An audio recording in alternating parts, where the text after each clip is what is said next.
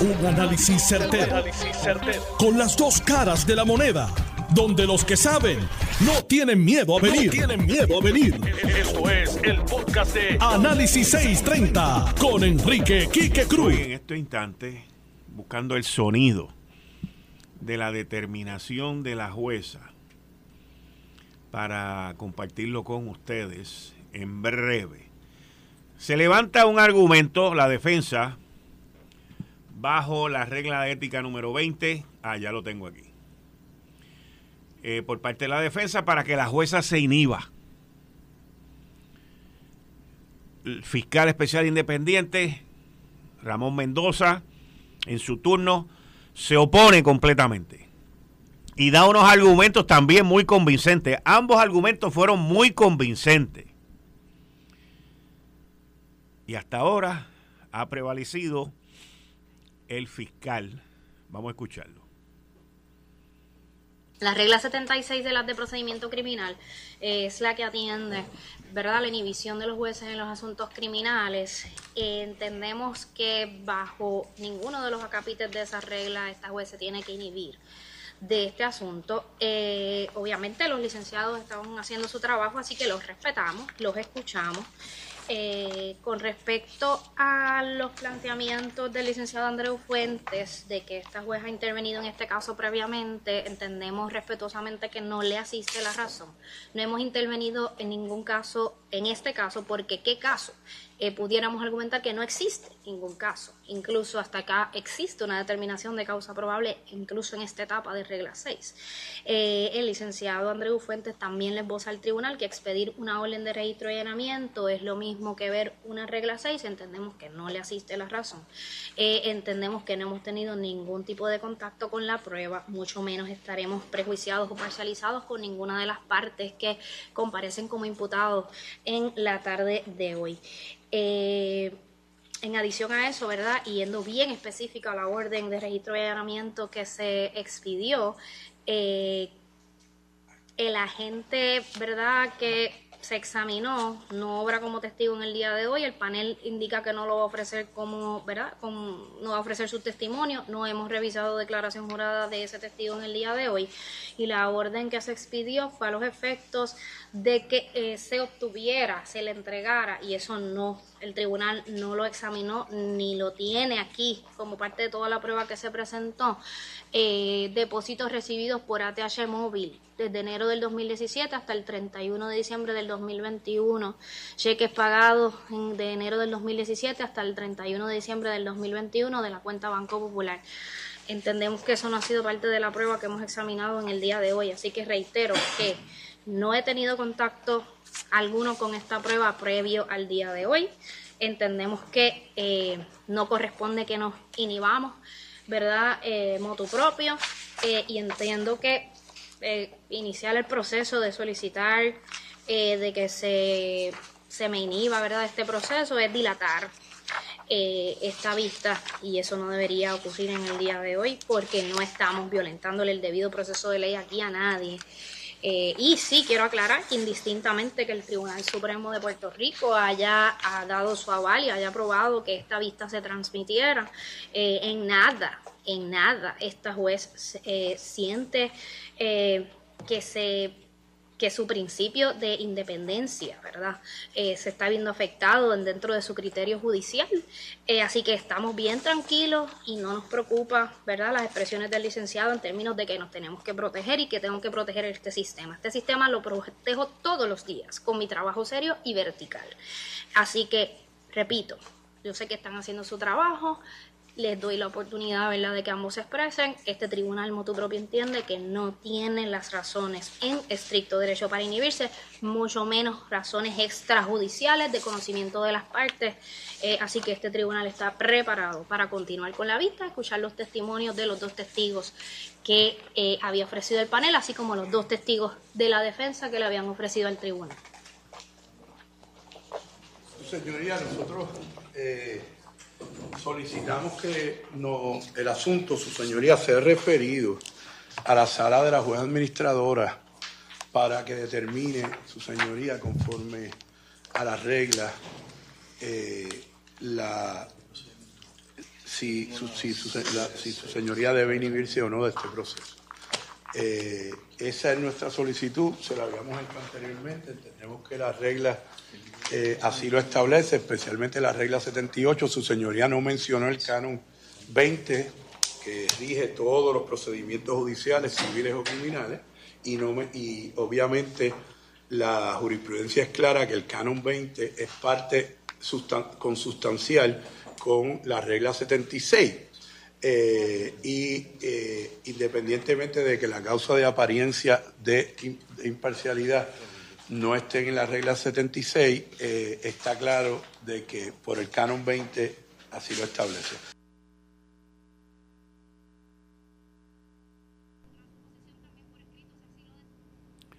Ahí ustedes escucharon a la jueza al final, luego de que el licenciado Andreu Fuentes le pidiera que fuera donde la jueza administradora, la jueza eh, notificó un receso y dijo que iba a discutir la situación con la jueza administradora. ¿Cuál es el conflicto que hay aquí? ¿Qué, ¿A qué se debe todo esto? Y es importante que ustedes sepan qué es lo que ha ocurrido aquí en su contexto. Yo estuve escuchando esta vista, está interesantísima. Ayer yo le dije a ustedes que Mariana Nogales venía con una batería de abogados que ni Donald Trump. Pues mire, vino con lo mejor de lo mejor a su defensa, lo cual es lo correcto. Es lo correcto. No vi a nadie gritándole a los abogados de defensa ni diciéndole corrupto ni nada, porque eso está mal. Los abogados están haciendo su trabajo. La jueza está haciendo un trabajo fenomenal, fenomenal. Ha mantenido su compostura, ha mantenido su temple, ha mantenido todo, se ve ordenada, organizada, en control del proceso y tomando al final de la postre, luego de uno escuchar los dos argumentos, las decisiones correctas. ¿Cuál es el argumento de la defensa? El argumento de la defensa es que la jueza se debe de inhibir porque en enero la jueza adjudicó, ordenó, firmó una orden de allanamiento a las cuentas bancarias. Ahí tengo que hacer un paréntesis, porque como parte de la investigación, el fiscal especial independiente, el Departamento de Hacienda, hello, el Departamento de Hacienda está bien involucrado en esto. Usted no ha visto a Paquito Pared por ahí, no lo va a ver. Pero el Departamento de Hacienda investiga estas cosas también, porque esto tiene que ver con evasión contributiva. Y van y hacen una orden, piden a la jueza una orden de allanamiento. A la jueza esta misma de hoy le piden una orden de allanamiento para tener acceso a las cuentas bancarias. La jueza adjudica esa orden de allanamiento. Y ahí va el Departamento de Hacienda con el FE y todo el mundo y obtienen. Por eso es que hablan, en un momento, la jueza habla de un testigo, de un agente que no está como testigo hoy, pero que tiene información de pagos por ATH móvil y otras transacciones bancarias del 2017 a diciembre del 21. Así que el FEI y el Departamento de Hacienda y los que investigaron esta alegada evasión contributiva, porque es una alegada evasión contributiva, tienen todas las transacciones que se han hecho aquí, bancarias. La defensa levanta el argumento bajo la regla, bajo el canón número 20 de ética, bajo la regla 78, de que la jueza ya está contaminada. De que la jueza, al haber adjudicado una orden de allanamiento, en enero del 23 de este año, donde en esa orden de allanamiento fueron unos, unos testigos por parte del Ministerio Público, del FEI, y le dijeron, queremos esta orden de allanamiento porque nosotros entendemos que esto es lo que ha pasado aquí. ¿Y por qué las cuentas bancarias son importantes? Este es el paréntesis que quiero hacerle a ustedes. La información que yo obtuve hoy por parte de mis fuentes es que las planillas no cuadran. Y yo le digo a mi fuente, dime cómo yo explico a mi audiencia que las planillas no cuadran. Y me dice, Quique, las planillas, esto es dándome unos números de ejemplo, pero unos números que están, parece que están cerca. Me dice, las planillas se presentaron con unos ingresos de 200 mil y en las cuentas bancarias aparecen como un millón. Y yo le digo, pero esos números son cercanos. Y me dice, te los estoy dando porque están cerca de lo que es. Por eso es que las planillas no cuadran. En las planillas se reportaron una cantidad de dinero menor y en las cuentas se estaban manejando cantidades muchísimo mayor. Y ahí es donde viene la alegación de evasión contributiva.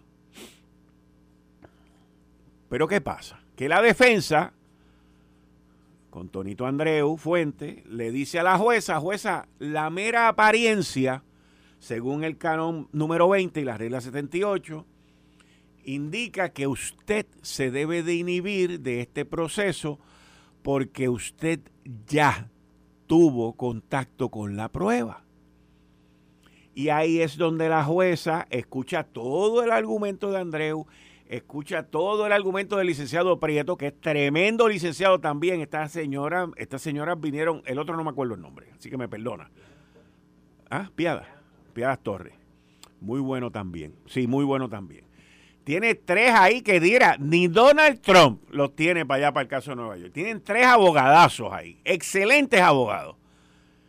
Pero esto es una teoría que los abogados de la defensa montaron ahí. Oye, ese es el trabajo de ellos. Yo les tengo que decir a ustedes, yo no soy abogado, yo escuché a Andreu, escuché a Prieto y escuché a, a Viana. Y mire, a mí me convencieron, pero yo no soy abogado. Me convencieron. Pero yo me quedé callado, porque yo quería oír al fiscal, a Ramón Mendoza.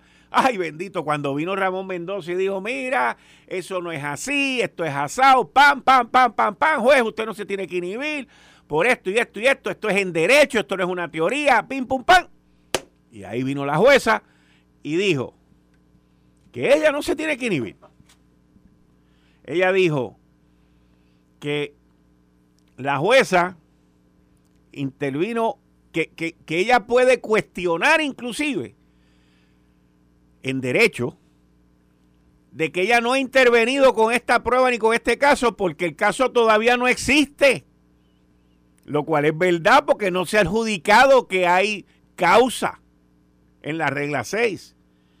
Ella dice que ella expidió una orden de registro y allanamiento en enero del 23. Que la gente que fue a donde ella no está hoy como testigo, que eso incluye unas transacciones por ATH móvil, cheques y transferencias de las cuentas bancarias desde el 2017 al, 2020, al 2021, que ella no ha tenido contacto alguno con la prueba, que no corresponde a la inhibición y que el darle una inhibición a la defensa sería dilatar los procesos y para eso no fue que ellos vinieron hoy allí.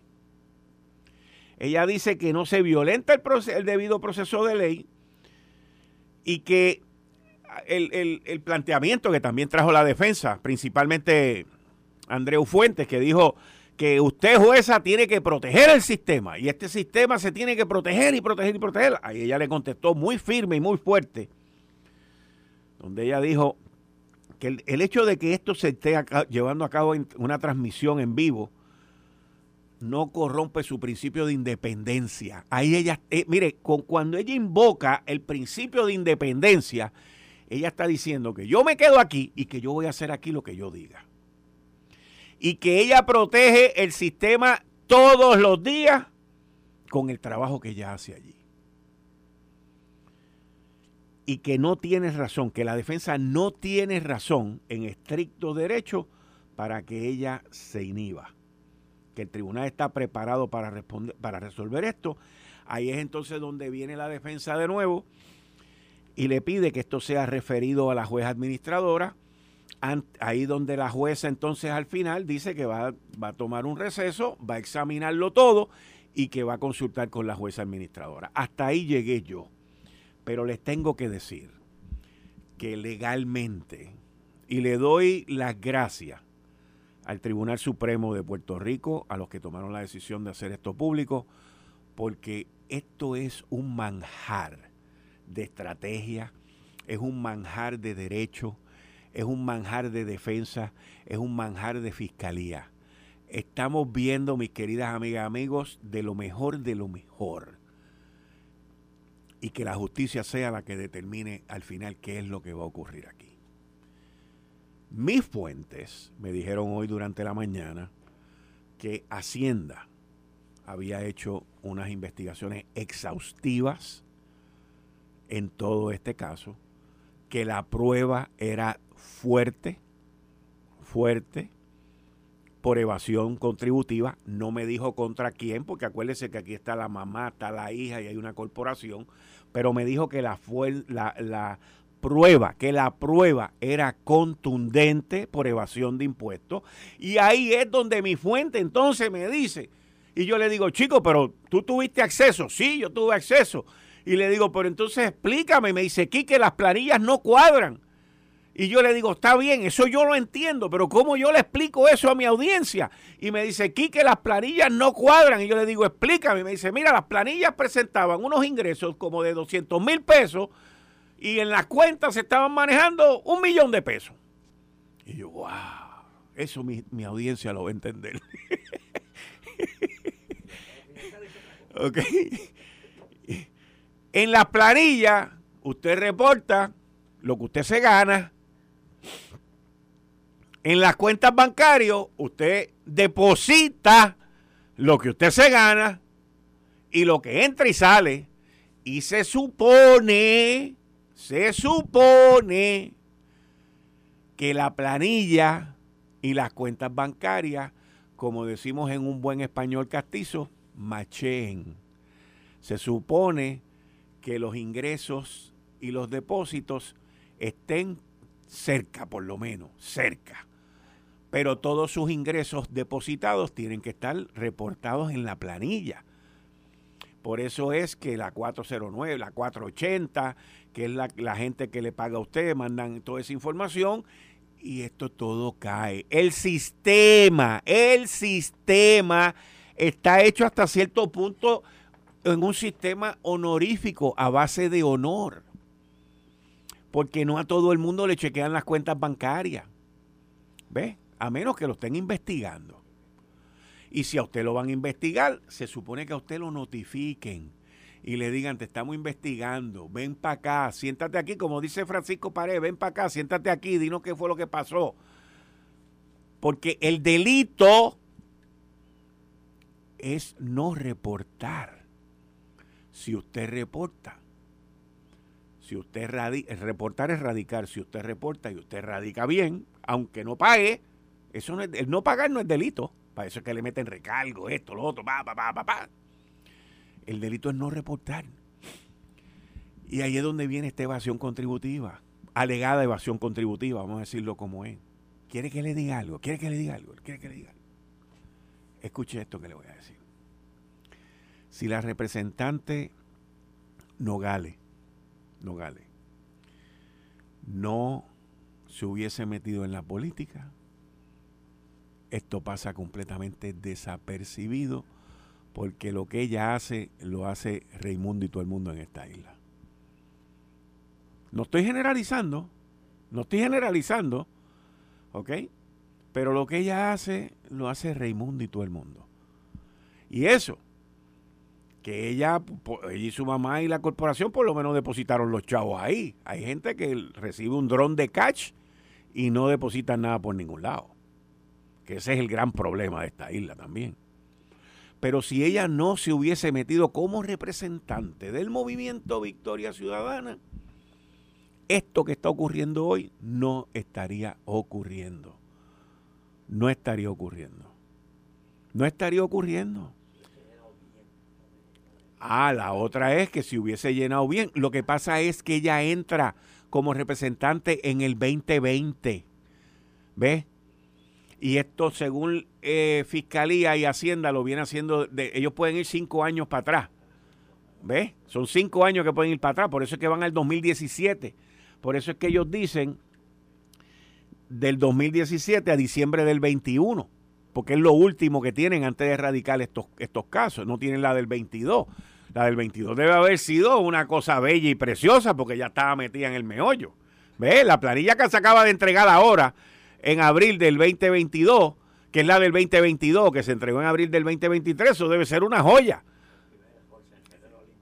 Eh, exacto. Y ahí es donde ella cae. ¿Pero por qué le tiene que informar a ética? Porque es política. Porque fue electa y tiene que llenar los informes.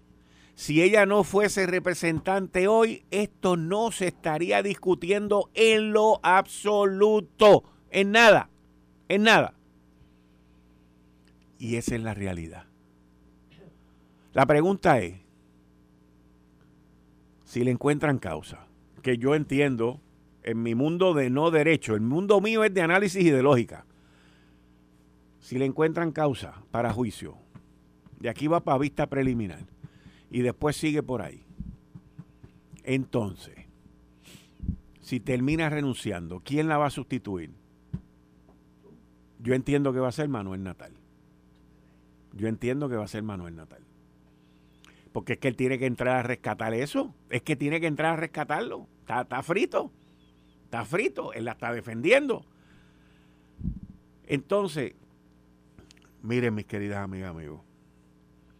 Cuando el Ministerio Público, que es el FEI, empiece a desfilar toda esa prueba, que según mi fuente, cuando empiecen a hablar de que si 100 mil por acá, 500 mil por allá, 400 mil, y eso suma un millón de pesos, no es un millón, pero debe estar con 800, 900 mil pesos. Acuérdese del análisis de hoy, acuérdese de los números que le estoy dando hoy, 3 de mayo, 3 de mayo, ¿ok?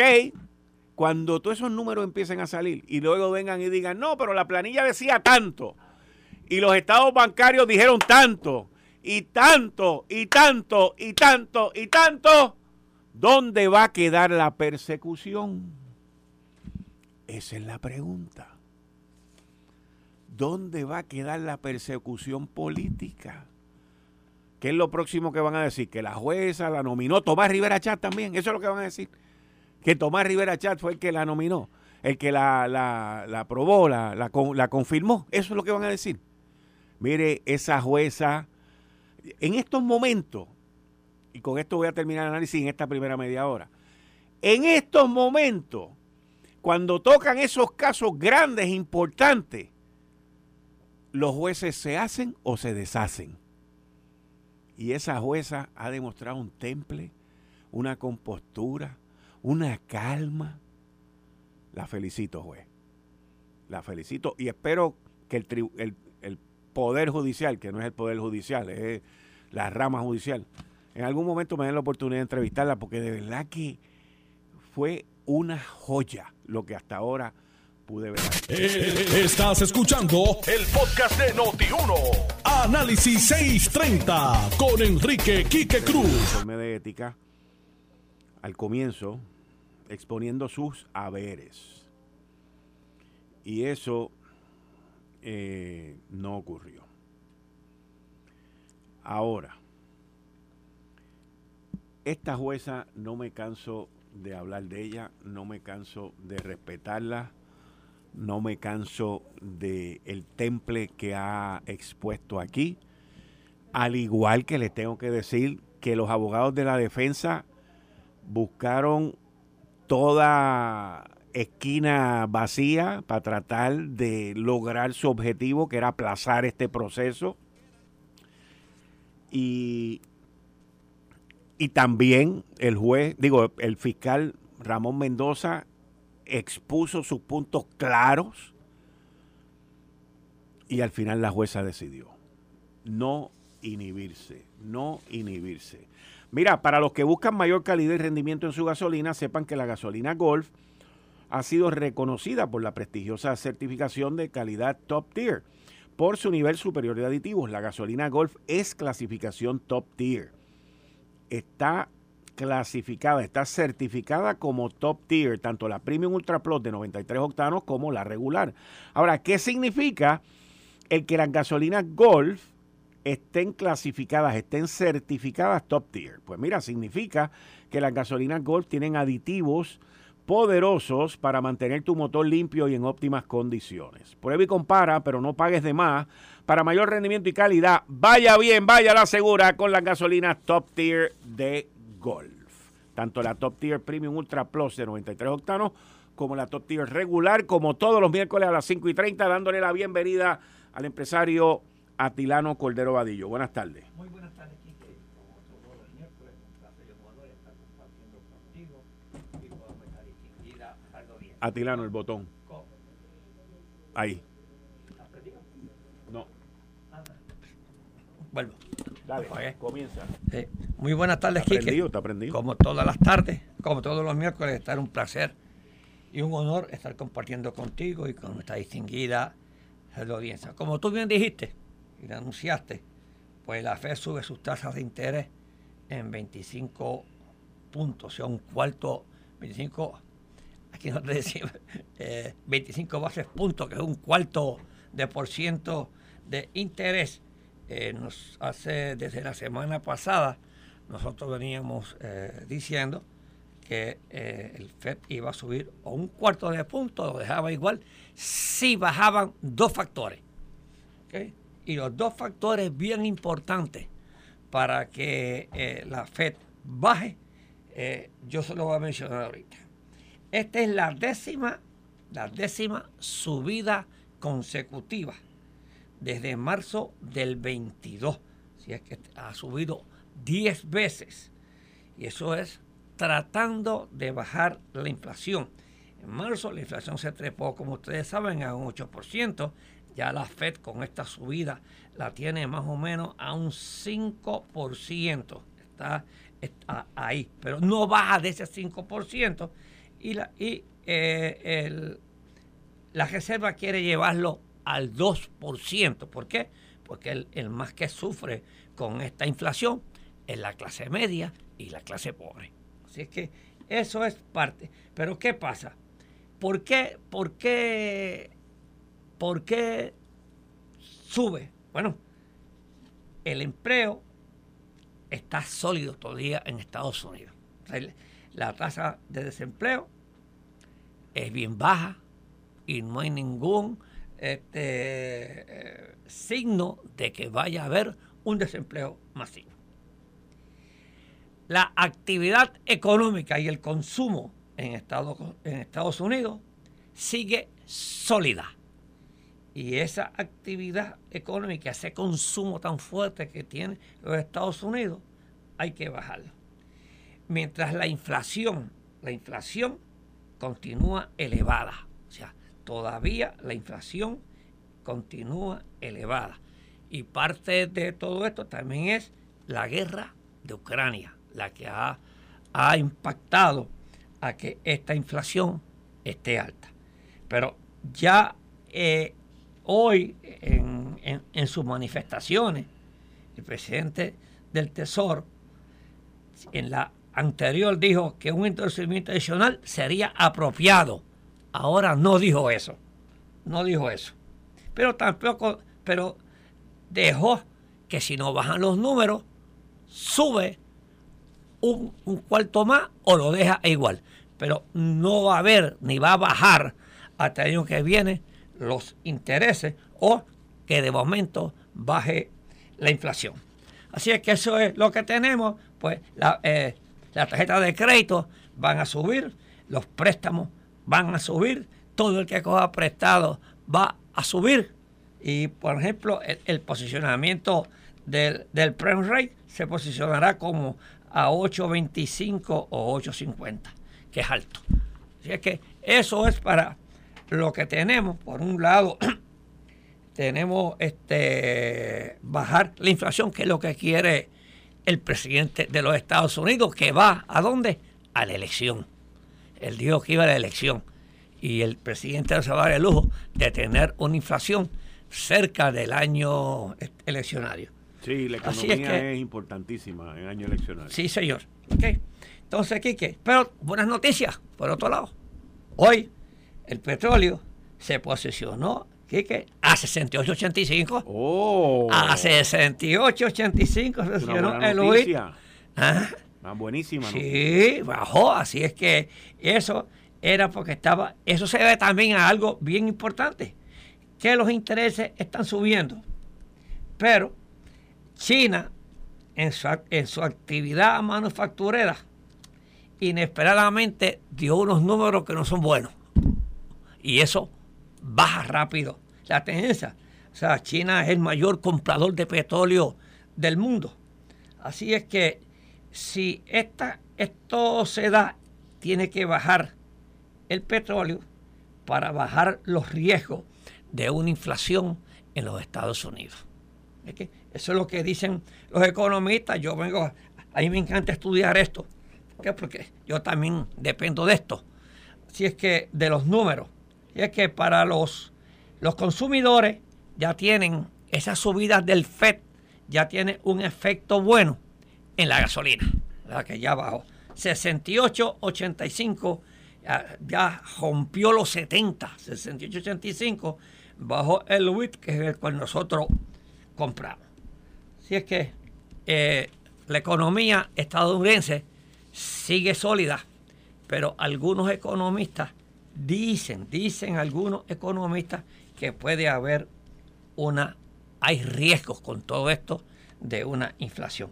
Yo no veo, yo no veo eh, este, alguna inflación más grande, ni veo tampoco los riesgos de una recesión. Porque yo no veo la recesión. ¿Sabes por qué no la veo? y, y, oye, y llamo a todos los amigos míos que están allá, porque con la actividad de consumo que tiene tan grande Estados Unidos y con el desempleo tan alto, no va a ver. No va a ver. O sea que los números, los números no dan para eso. Y, en todos los años míos de que he estado en las empresas, eh, ha pasado siempre esto y no ha habido ninguna, ninguna recesión que ha habido que vaya a, a molestar. El presidente de la Reserva Federal, el señor Powell, Power. acabo de leer unas declaraciones de él, que digo, él dice que en el peor de los casos tendremos una recesión mild. Sí, eso. pero él dice en el peor de los casos. Sí, en el peor de los casos. Una recesión este, suave. Suave, suave, suave, suave. ¿Ok? Sí, es que yo no había leído esa, esas declaraciones, así que lo estaba explicando sin leer esas este, declaraciones. Bueno, ya en la, en la parte económica tenemos esos dos puntos bien bien importante. Una buena noticia que es que baja el, petróleo y la otra buena noticia es que subieron los, los intereses, pero es de la única manera. Que tenemos, no sé si tú hoy leíste eh, uh, en la página en, en, la página 33 del Nuevo Día, le escribe mi distinguida amiga periodista Marian Díaz, Puerto Rico es de los pocos que pagan un subsidio de 2.13 la hora. mi posición. Eso, tiene que ver con, los salarios de, los que trabajan en restaurantes. Es correcto. Y los supermercados, algunos supermercados. Algunos supermercados. ¿Y por qué los supermercados pagan a los Pueden acogerse a ciertas dispensas. Yo nunca me cogí. Hay que voy hablarte. si ustedes quieren tener buenos empleados, ustedes no pueden tener a 2.13 la hora. Yo estoy siendo empresario, yo quiero, si tú le pagas bien a un empleado, un empleado te produce más y un empleado este, eh, este, está más contento, da mejor servicio, que son eh, de servicio, eh, especialmente en los restaurantes, que esos son de servicio. En mi supermercado yo a ningún bagger nunca le pagué. Le pagué lo que era el mínimo siempre y cogían las propinas. Eso sí, me metía una presión con los demás empleados. Ah, entonces, yo tenía que comenzar a una cajera en aquel tiempo a 8 dólares. Pero siempre se le pagaba al empleado el mínimo ah, y entonces tenía la presión de que, lo, de que los baggers me ganaban más que hasta que los gondoleros. Pero eso es parte del proceso, eso es parte. Yo creo que eh, yo estoy completamente a favor de que se le pague el mínimo a todo el mundo en Puerto Rico de esto. Además son estudiantes, lo necesitan. Ahora tienen que tener dos trabajos. Y, los nosotros los empresarios sabemos hacer ajustes y lo vamos a quebrar. Hay que hacer ajustes Un empleado contento te produce 10 veces más. Es fiel. Es bueno contigo. Porque te defiende. Si es que yo no creo en que todavía aquí en Puerto Rico algunos patronos, con, con, todo el respeto, le estén pagando a 2 dólares 13 centavos. Aunque se ganen lo que se ganen de propina. Pero, ¿y si no hay propina de momento? ¿Y si no viene el cliente? Tienen que pagárselo a 7.25. Pues, déselo de una vez para que estén contentos. Así es que eh, eh, yo estoy a favor de que se ponga a 7.25 la hora para todo el mundo. Mira, hace como un año atrás yo estaba en un restaurante mexicano y y estaba cuando empezó la discusión de esto. Estábamos todavía saliendo de la pandemia.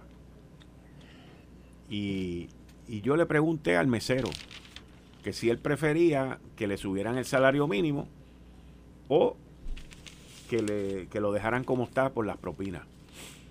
Y lo entrevisté inclusive. O sea, tengo una grabación donde él me dijo, no, déjenme las cosas como están. Obviamente, tú no puedes generalizar. hay, hay sitios, por ejemplo, en una cafetería donde los tickets no son grandes, pues ahí los que están a 2.13 la hora. Como tú tan exclusiva. Están fritos. ¿Entiendes? Están fritos. Entonces, en otros sitios de comida que se paga más, que los boletos son más, pues los, los mozos ganan más. Al final y a la postre, la realidad es una si aquí se ajustó el salario mínimo, ese salario de los restaurantes también se debe de ajustar.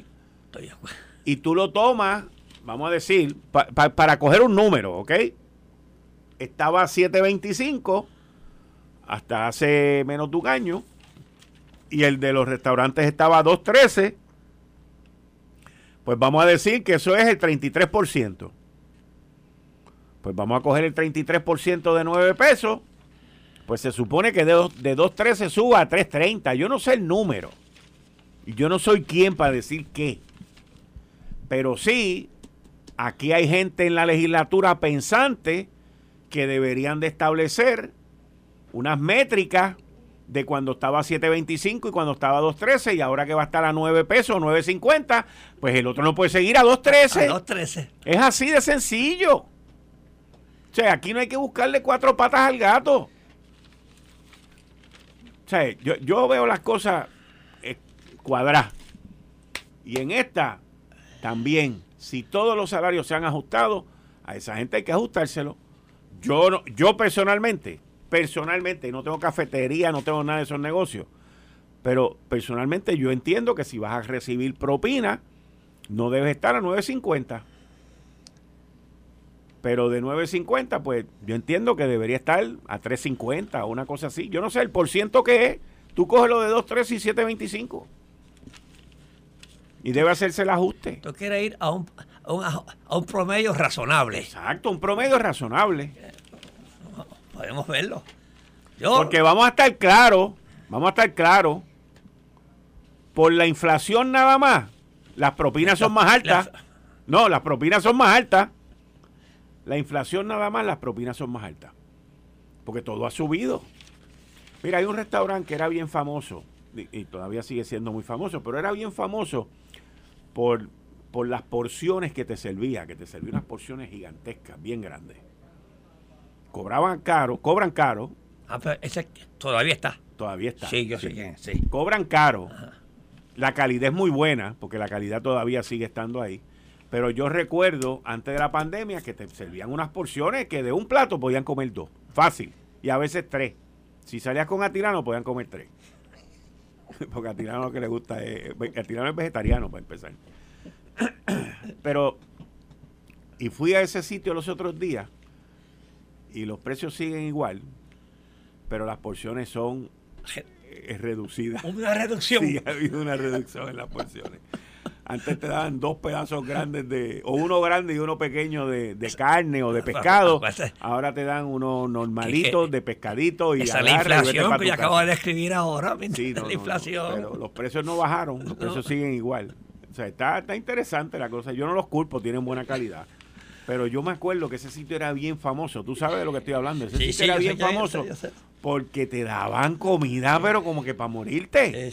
O sea, tú de un plato fácil comían dos y a veces hasta tres. Ahora no, ahora come uno y cuidado. Y cuidado. Pero siguen con buena calidad. El otro tema que tengo es, que yo seguro ahí está.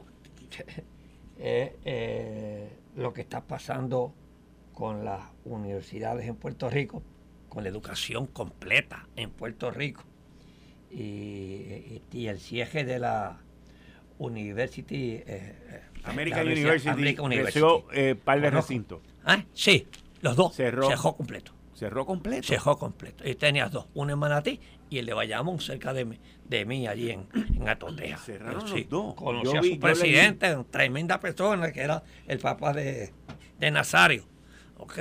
Y, lo que yo veo es las instituciones a todos los niveles están bajando. no, hay, hoy, no, hay, no hay gente. Hoy, hoy Keila López Alicea, de nuevo hace un, un, eh, que está en la página 5, hace un análisis de, de retos demográficos en la educación superior. Y tú ves, Quique, que en el año académico del 2011 al, al 2021, todas las universidades tenían, eh, este, privadas tenían 151.252 estudiantes. Hoy tienen 114.953 estudiantes, que es un 36% menos. ¿Ok? O sea, de 151.000 a 200, de 150.252 a 114.953. Eso quiere decir que eh, eh, ha habido una merma a todos los niveles, pero a todos los niveles de la educación. Claro, los que se han ido, la pandemia, eh, los, cambios de currículos que hay que cambiarlo. Entonces, si esta universidad que es privada hace estos ajustes y otras universidades están haciendo ajustes, y yo todavía estoy escuchando a la Universidad de Puerto Rico con los mismos estudiantes, con menos estudiantes. Bueno, estaba, estaba yo buscando el, colegio de Utuado, no llega a 200 estudiantes. Y yo no veo que la Universidad de Puerto Rico presente un, un plan de ajustes para ellos también sobrevivir. Aquí todo el mundo, todo el mundo tiene que hacer ajustes las universidades tienen que hacer sus ajustes porque ha cambiado, cambiar los currículos. ¿sabes? Ya el currículo de, ciencias sociales y humanidades y todo eso, hay que cambiarlo. Así es que las universidades tienen, tienen que reenfocarse y hacer una reingeniería, comenzando con el primer centro docente de Puerto Rico, que es la Universidad de Puerto Rico. Tiene un exceso de recinto el de pegado a Arecibo, el de Mayamón pegado al de, al de Río Piedra a Minuto. Y, un sinnúmero que tienen que hacer ajustes para poder sobrevivir, porque el que no, estamos aquí en el, en el mundo de la eficiencia y las universidades nos enseñan a ser eficientes. Yo creo que la Universidad de Puerto Rico debe ser eh, el ejemplo de cómo se administra eficientemente una universidad.